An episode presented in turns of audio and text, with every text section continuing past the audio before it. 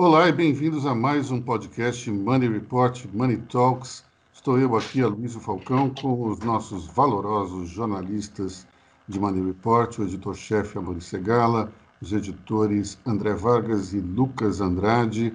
Nós vamos, para variar, falar de uma semana que foi bastante monótona, quase não aconteceu nada. É, ela, ela foi tão monótona que a saída de um grande valor da equipe econômica, o secretário Mansueto, quase não foi percebida e até meio que passou batida no início é, da, da segunda-feira por conta é, de uma série de acontecimentos que nós tivemos aí na sequência. A Mauri, o Mansueto vai fazer falta, não vai? Ah, vai fazer muita falta, né, Luiz? Eu acho que ele era um dos trunfos do governo Bolsonaro aí na área econômica. E agora a gente precisa avaliar até que ponto a saída dele vai afetar a reputação dessa equipe econômica aí junto ao mercado financeiro, né? O, o Mansueto é uma pessoa muito sensata, equilibrada, defendia ali o ajuste fiscal unhas e dentes, e a saída, a, a saída dele, eu tenho certeza que deixou aí o mercado financeiro com a pulga, pelo menos com a pulga atrás da orelha. Será que a gente vai manteremos a nossa toada ali de compromisso com o ajuste fiscal? E o Mansueto tem uma grande característica que é o conhecimento da máquina pública. Ele sabe como dialogar com as pessoas que estão pilotando essa máquina. Então, não é aquela coisa do, do sujeito que caiu de paraquedas no governo e não sabe muito com quem falar, dá uma ordem, ela não é cumprida. O Mansueto sabe exatamente com quem falar, como falar e como resolver um problema. Então, de fato, é um, uma, uma saída que vai ser sentida pelo governo. É, eu, sinceramente, não conheço esse substituto dele, mas tenho a impressão que ele não tem a mesma habilidade que o Mansueto possui para poder é, resolver certas questões e deixar as contas em ordem. É, é uma perda realmente significativa. Agora, o grande assunto da semana foi a prisão do Fabrício Queiroz, ex-assessor parlamentar de Flávio Bolsonaro, quando era é, deputado estadual do Rio de Janeiro, e acusado pela, pela Polícia Federal de ser o mentor de um esquema de rachadinhas entre os funcionários do gabinete do então deputado Flávio, é, que movimentaram cerca de 1,2 milhão na conta do assessor. É, aí essa, essa questão de movimentação é, é, meio estranho, porque é o dinheiro que entra e o dinheiro que sai. Né? Então, em tese, entraram 600 mil reais na conta é, de Fabrício Queiroz e saíram 600 mil reais, o que é, no mínimo, suspeito. Não é exatamente algo que os, eh, os guardiões do, da, da, do compliance, da governança, iriam dizer que, que é algo simples. Né? Tanto é que chamou a atenção do COAF e, portanto, é, se começou uma investigação, acho que foi em 2018, né, Maurício? Foi em 2018, exatamente. Foi 2018. E com um agravante aí no caso do Queiroz, né, Luiz, o Ministério Público já identificou uh, depósitos feitos por ele na conta da esposa do Flávio Bolsonaro. Né, e também identificou o pagamento de mensalidades das filhas, mensalidade da escola das filhas do Flávio Bolsonaro. Ah, a grande questão aí é saber até que ponto o Planalto vai conseguir se blindar né, do, do, do escândalo Queiroz, se, se, de fato for um escândalo. Né? Uh, é conhecida a proximidade do Queiroz com a família, pelo menos o, ele, a, ele, é amigo do presidente há 30 anos, né? eles foram paraquedistas juntos no Exército, inclusive, e o caso precisa ser muito bem investigado. Agora, eu achei muito estranha a história do Queiroz.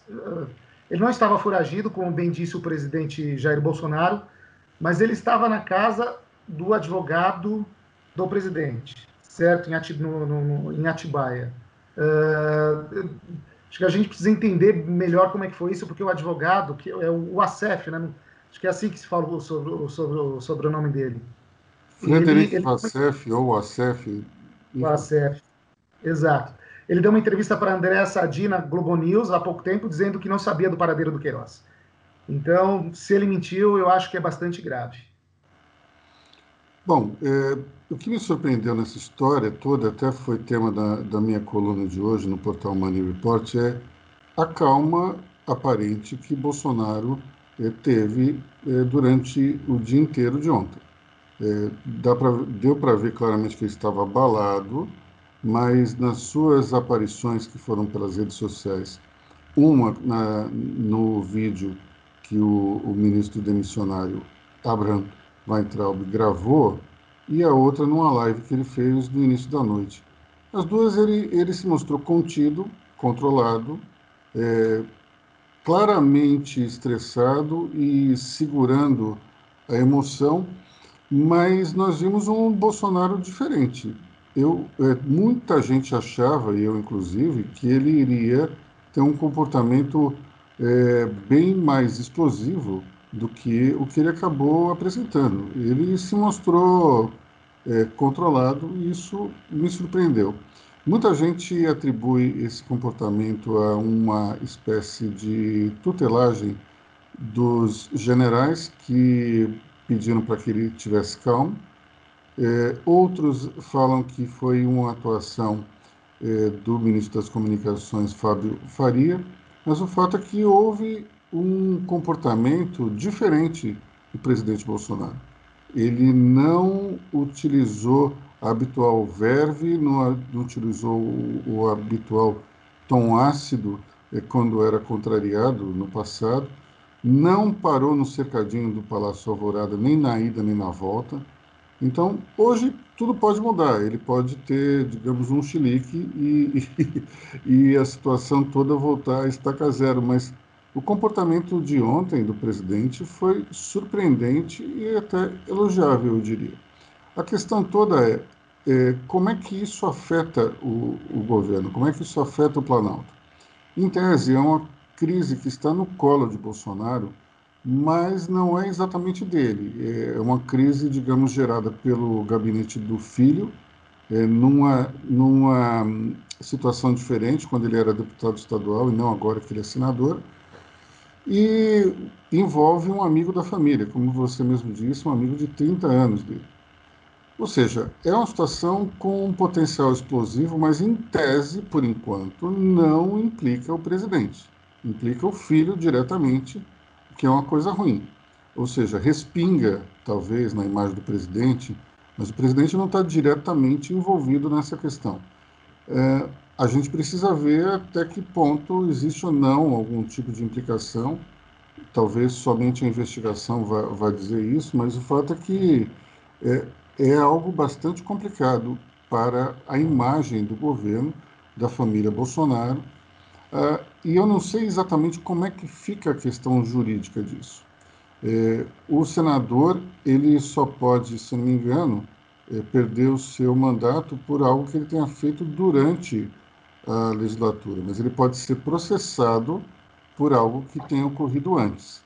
Então, eu não sei exatamente como é que a lei pode, se ela permite um processo, mas eu não sei se ela, se, é, é, ou seja, a imunidade dele não vale para, para algo que ele tenha feito antes do mandato, mas até onde eu saiba, ele não pode ser cassado por isso.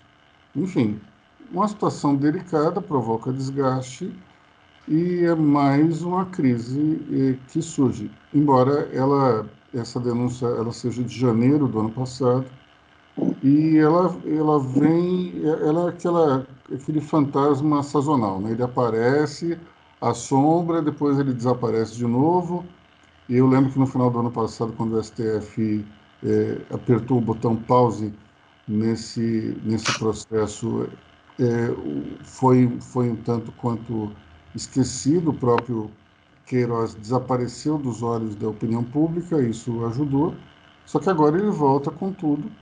E um fator extremamente complicador para mim é, o é ele estar, é, ele ter sido é, preso no sítio do advogado Frederico Vasselli. Acho isso extremamente complicado porque é um, é um dos advogados da família e, ao mesmo tempo, é um advogado que esteve na posse do ministro Fábio Faria e disse categoricamente que não sabia onde estava o, Fabrício Queiroz.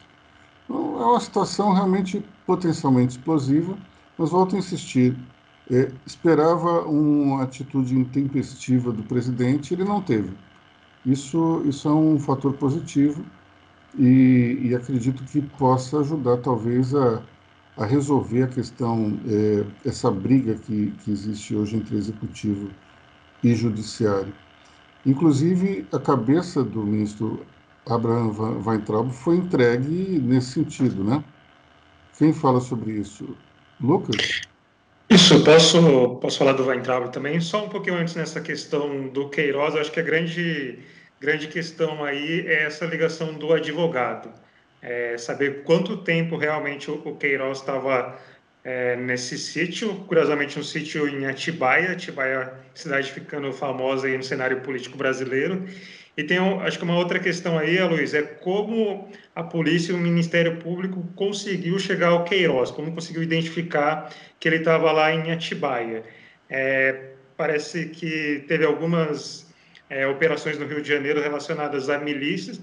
A gente tem também o caso do Adriano Nóbrega, se eu não me engano, aquele ex-policial que foi morto lá na Bahia. Tinha alguns celulares que foram apreendidos com ele é, tem um, um quebra-cabeça aí de fatos novos para saber como o Ministério Público chegou ao Queiroz. Eu acho que é, tem que ficar atento a isso. E em relação ao Bolsonaro, ao comportamento dele, a reação dele, eu acho que tem a ver com isso também com relação a aquele discurso de, de perseguição. Ele estava batendo nesse discurso de perseguição do judiciário, só que é, isso ontem ele não conseguiu, não conseguiu colar pelo fato do Queiroz ter sido preso no imóvel do advogado. E aí, falando agora do caso do Weintraub, é, claramente foi um, a baixada de bola aí do governo nessa relação com, com o judiciário por conta das declarações do, do ministro, né? É, Bolsonaro preferiu demitir ele para tentar dar uma, uma segurada nos ânimos aí para ver se ele consegue ter algum diálogo com o STF, né, com o Judiciário, numa semana que foi bem ruim para ele, né, que a gente também teve é, duas operações aí, se eu não me engano, acho que na terça e na quarta, relacionada a, atos antidemocráticos, tem esse inquérito das fake news também, tem um cerco muito grande aí avançando nessa base aliada do Bolsonaro, e eu acho que ele preferiu dar uma segurada e aí acabou na demissão do Weintraub. O André quer falar alguma coisa, né?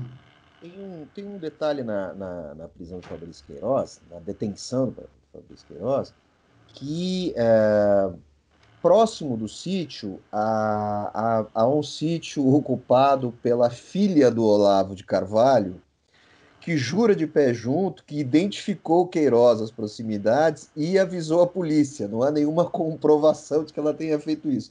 Mas não deixa de ser irônico. Atibaia se tornou, de fato, a capital secreta do Brasil, da, dos subterrâneos da política brasileira. Mas está lá a filha do Olavo dizendo que ela tem participação nisso, puxando ao pai, é lógico, mas pelo outro lado.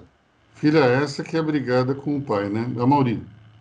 Que coisa, Atibaia falar um pouquinho de Atibaia. Não sei se vocês conhecem Atibaia. É uma cidade charmosinha aqui, perto de São Paulo, montanhosa, é a terra do morango. Aí ela, ela protagonizou grandes escândalos aí da vida política brasileira, né? o sítio do Lula. O Queiroz estava lá, agora a filha do Olavo de Carvalho, que é o guru intelectual deste governo. Acho que Atibaia merecia fama melhor aí para o Brasil, viu? Agora, o, o divertido é que o pessoal começou a falar que Atibaia era um grande produtor de laranja também. É verdade, é verdade. Eu queria falar, so, so, antes que encerre o assunto Weintraub aí, eu queria dizer que a saída dele do governo foi muito bem-vinda, né, senhores? Eu acho que o Weintraub é, de longe, é o pior ministro do, do Bolsonaro, é um dos piores ministros da história da República. Ele, ele não fez nada no mandato, ele afrontou professores, educadores, todas as instituições de ensino, não tinha nenhum compromisso com o conhecimento, pelo contrário, tinha compromisso só com a ignorância dele mesmo aquela coisa deplorável de um ministro da Educação escrever impressionante com C. Olha, já, já vai tarde, vai Weintraub. Você sabe que é muito interessante porque no ano passado eu encontrei um empresário bolsonarista eh, andando em Ibirapuera. E daí ele começou a me falar das grandes vantagens do governo E, e, eu disse o seguinte: olha, só não dá para engolir o ministro da, Educação. Realmente, eu entendo o que você está falando, mas o ministro da Educação não dá. E ele falou: não, esse cara é, é técnico. Eu falei: técnico como? Que, onde está a capacidade técnica de um sujeito que não sabe nem escrever português? Não, mas ele está lá para tirar os esquerdistas. Eu falei: e daí? É, desde quando é importante você ter um, um, ensino de esquerda ou de direita. Se a questão é técnica, o importante é simplesmente tirar a ideologia de cena. Mas não necessariamente você precisa só ter gente de direita ensinando. Até porque, é, diga-se passagem, a, essa, essa é uma profissão que acabou sendo mais povoada pelo pessoal de esquerda, não só os professores universitários, como também os secundaristas. Agora, a questão é a seguinte: é, existe mesmo uma cabeça tão oca nos estudantes que vai ser manipulada pelos professores? Eu acho que isso é, é, é subestimar muito é, o, a capacidade de julgamento dos nossos jovens somente pelo fato de um professor ser de esquerda ou de direita, ele não vai fazer um, um, uma manipulação tão forte no sentido de transformar a mentalidade de alguém. Isso, para mim, é uma verdadeira loucura. Eu, eu tive professores de esquerda e de direita, eu não fui nem para um lado nem para o outro, em função do que eu escutava ali nos comentários é, do que foi a história brasileira, ou coisa que o valha. Sendo que tem um detalhe muito simples, né? Não existe ideologia quando você ensina matemática, ou quando você ensina física, ou quando você ensina química. Então, até escrevi um artigo na semana no qual eu dizia que eh, Weintraub de, deveria ter olhado um exemplo de ministro da Educação eh, que ocupou o cargo durante a ditadura militar, e aí foi, eu escolhi de propósito esse exemplo, para que não depois eh, tivesse escolhido alguém que falasse, mas esse cara é de esquerda, não, era um ministro do governo militar. E, e eu falei do Eduardo Portela. E Eduardo Portela foi um ministro que se preocupou muito em ouvir o que os professores tinham a dizer, sem se preocupar se eram de esquerda ou se eram de direita. Ele simplesmente queria entender melhor o processo educacional e como é que aqueles que ensinavam é, viam esse processo e como é que eles poderiam contribuir para melhorá-lo. E Eduardo Portela fez três projetos de lei que melhoraram muito o ensino universitário, simplesmente porque ele se deu o trabalho de escutar, de ouvir os professores, reitores, entender melhor o que atravancava esse processo. Infelizmente, o, o demissionário Weintraub, ele simplesmente preferiu brigar com todo mundo brigar com alunos, brigar com professores, brigar com reitores e toda hora tentava criar algum casuísmo para tentar interferir nas políticas internas das universidades federais. Sinceramente, eu, eu fico até impressionado é, com o grau é, de inabilidade, mas o, o, não é somente isso, é uma espécie de inabilidade rasteira, preguiçosa, aquela coisa do tipo, eu vou impor e acabou. Isso é típico dos incompetentes. Então, a questão Weintraub não é, não é somente se ele, ele queria varrer os esquerdistas ou não do, do ensino, ele é simplesmente um mau profissional de educação, um péssimo ministro e, sinceramente, um, um péssimo exemplo para todo o mercado de educação, para os professores e também para os leitores. Já vai tarde. Bom, só, é... fala. Só, não, só, só mais, uma, mais uma coisinha aí sobre o, o Weintraub. Ele, na verdade, a gente pode falar, caiu um pouco para cima, né? Ele vai passar a ganhar agora em dólares. Acho que o salário dele vai ser mais de 100 mil reais na, na conversão aí. E ele ainda pode ter um futuro político, a gente não pode desprezar isso. Em 2022 ele sair deputado federal, talvez até até senador, porque por conta dessa postura dele, é, dessa ala mais ideológica ligada ao, ao Olavo de Carvalho, ele ganhou é, muita visibilidade, né? Então, não descarto ele ser candidato a alguma coisa em 2022 e vir com, com bastante força, mas no Ministério da Educação realmente está saindo tarde demais. Olha, eu até acho que, que faz parte do jogo político você ter representantes de correntes, de todas as correntes ideológicas e políticas.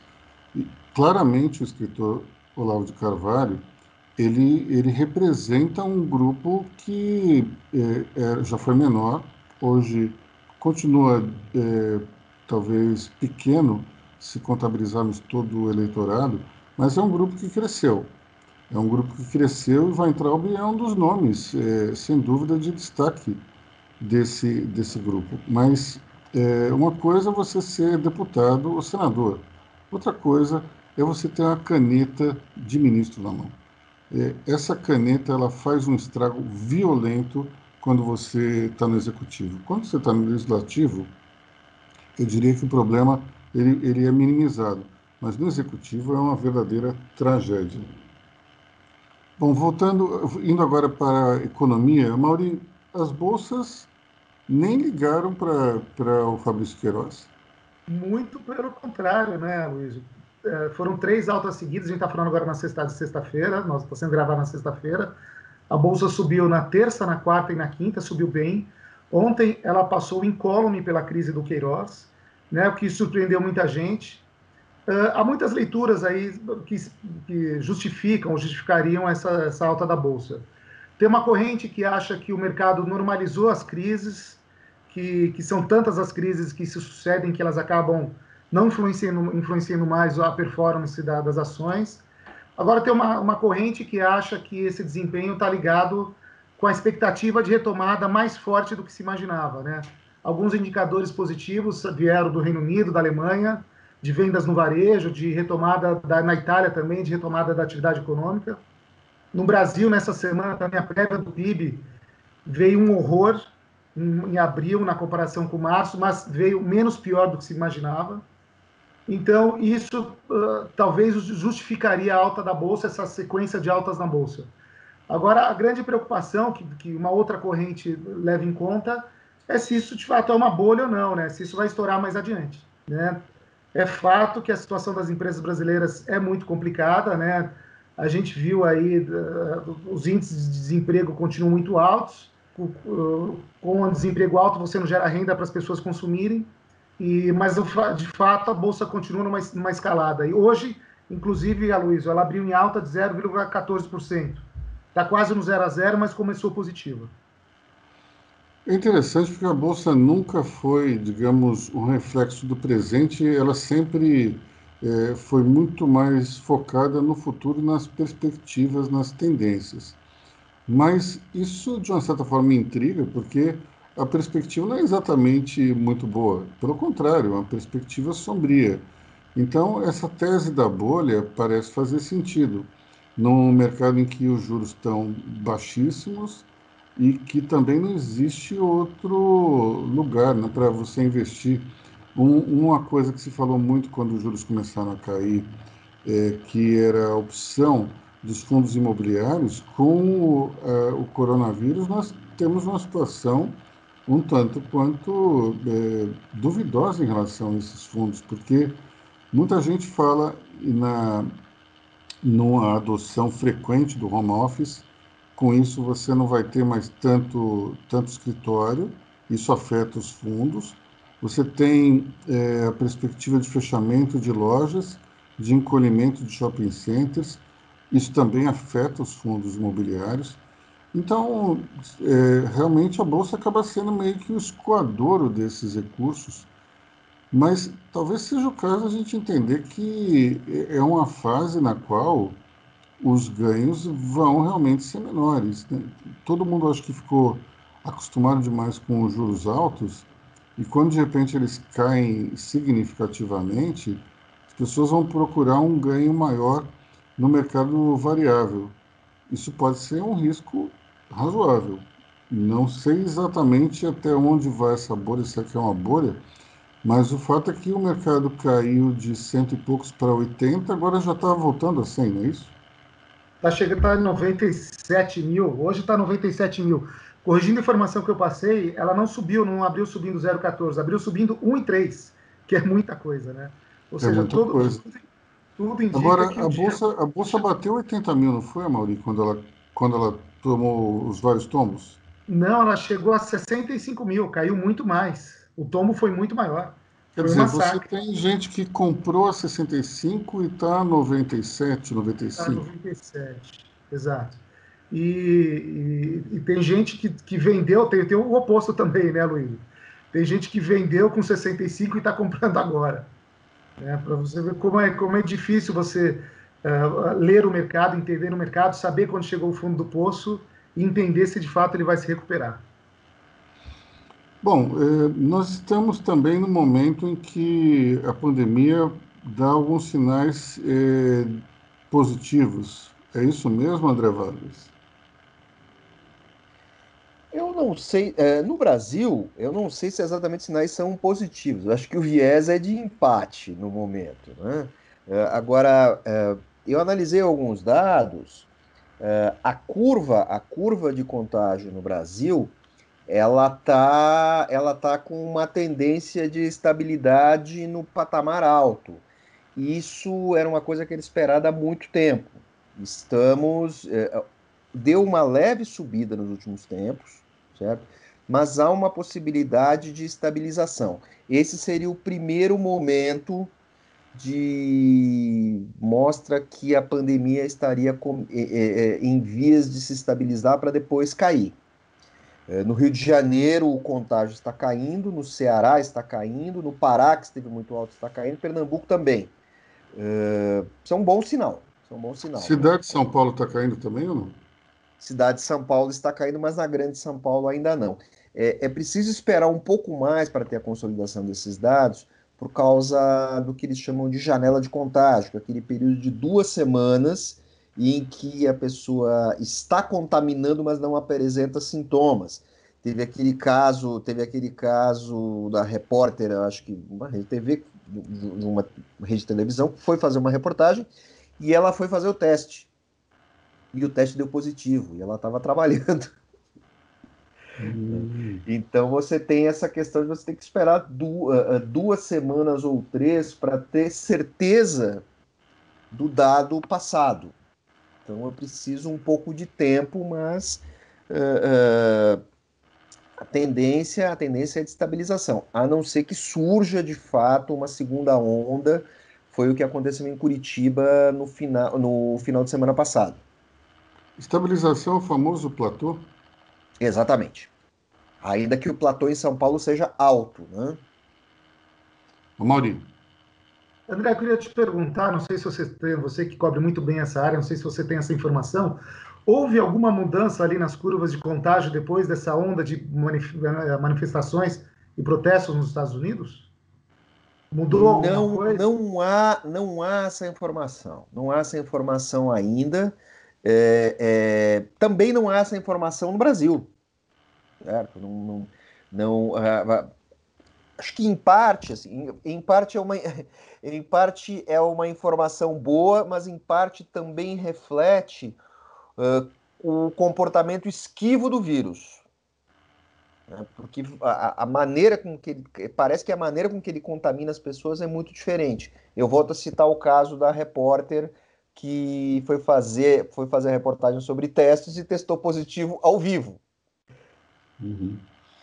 Eu estava outro dia vendo essa questão da, das pessoas que são contaminadas pela segunda vez.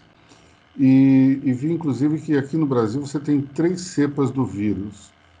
É, e essas três cepas do vírus aqui no Brasil elas são muito semelhantes, de maneira que isso colaboraria para que não houvesse um duplo contágio.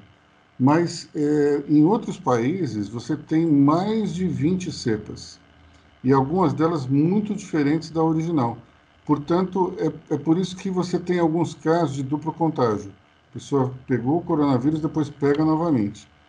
Aqui me parece que essa possibilidade ela é, ela é meio remota, mas a questão da segunda onda é algo que realmente transmite alguma preocupação, especialmente quando você analisa o caso de Curitiba, né?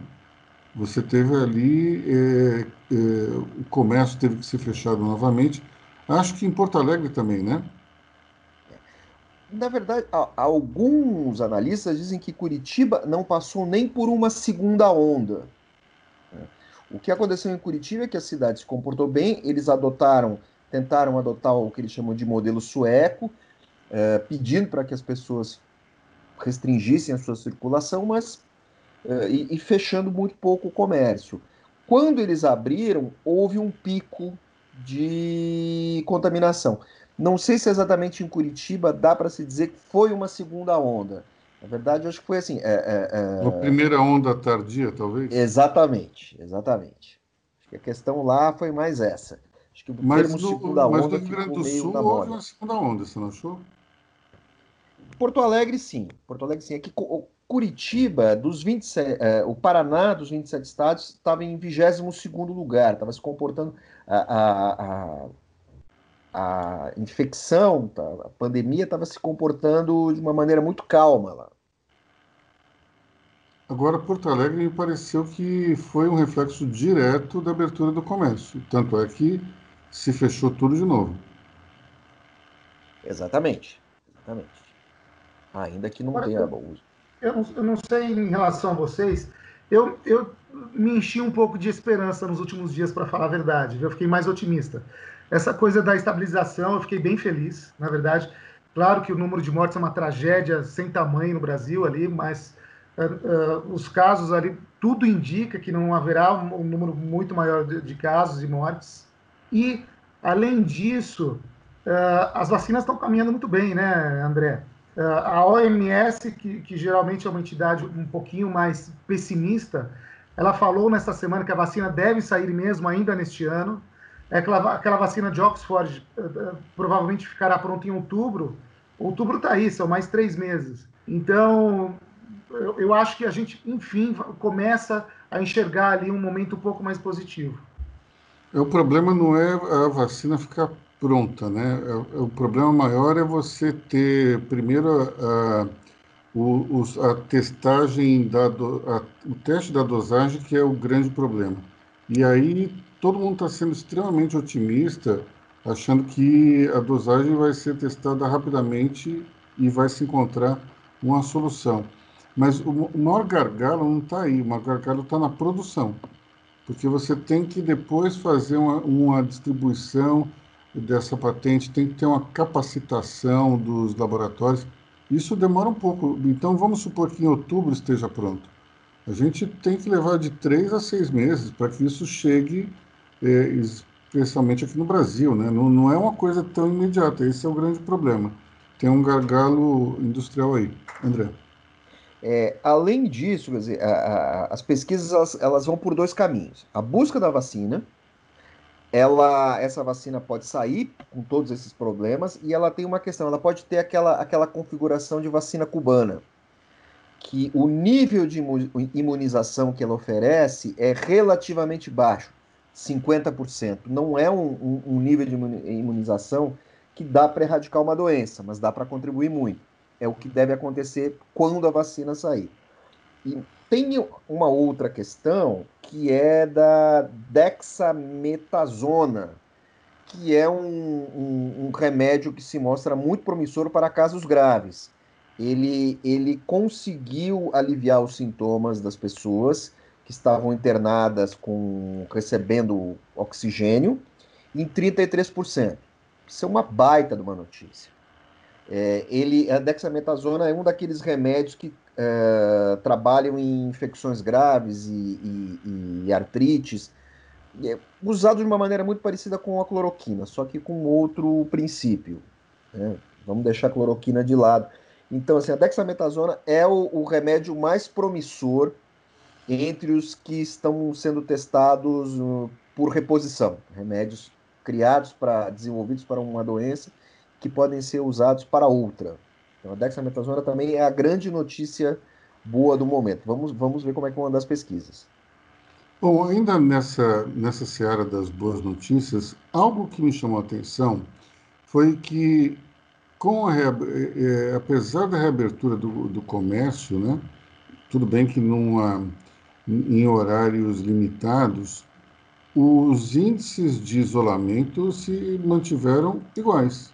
Eles estão oscilando entre 48% e 54%, que são exatamente os índices de antes do comércio abrir. Então, é muito interessante perceber a mentalidade aqui de São Paulo, pelo menos, da cidade, que as pessoas estão, eh, continuam eh, respeitando o isolamento, e não é porque você tem loja ou shopping center aberto que elas se lançaram às ruas. Isso é um fenômeno interessante, porque quando a gente lembra daqueles fenômenos da, da China, por exemplo, né, Mauri? De, de pessoas indo aos shopping centers, é uma diferença cultural bem, bem, bem forte, eu diria. Pois é, eu acho que a população, principalmente aqui, aqui em São Paulo, entendeu a importância do, da quarentena, do isolamento, para a gente não, não, lotar os hospitais, né, Luísio? Isso tudo é verdade. Agora, eu vi uma foto hoje no Estadão muito curiosa, não sei se vocês viram, era um centro comercial em Manaus, absolutamente lotado, multidão, multidões nas ruas, as pessoas não, não estavam nem aí mais para o coronavírus. Então, acho que tem os dois lados, né? Tem, de fato, tem muita gente consciente, mas tem muita gente também que não está nem aí.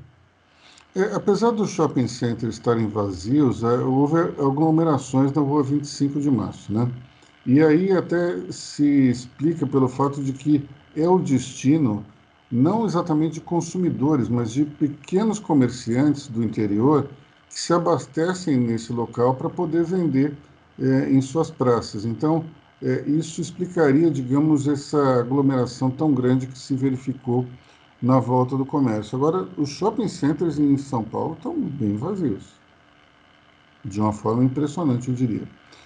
Bom, acho que já chegamos ao final do nosso podcast, a não ser que vocês tenham mais alguma coisa a dizer para os nossos ouvintes, mas pelo jeito eu acho que a gente já alugou os ouvidos do, dos nossos queridos é, é, seguidores há muito já há muito tempo, então vamos parar por aqui.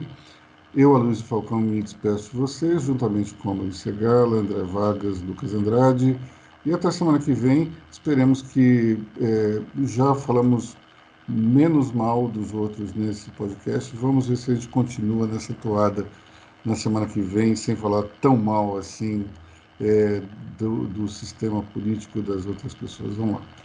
Tchau, pessoal. Tchau, bom fim de semana. Tchau, tchau. Bom fim de semana a todos.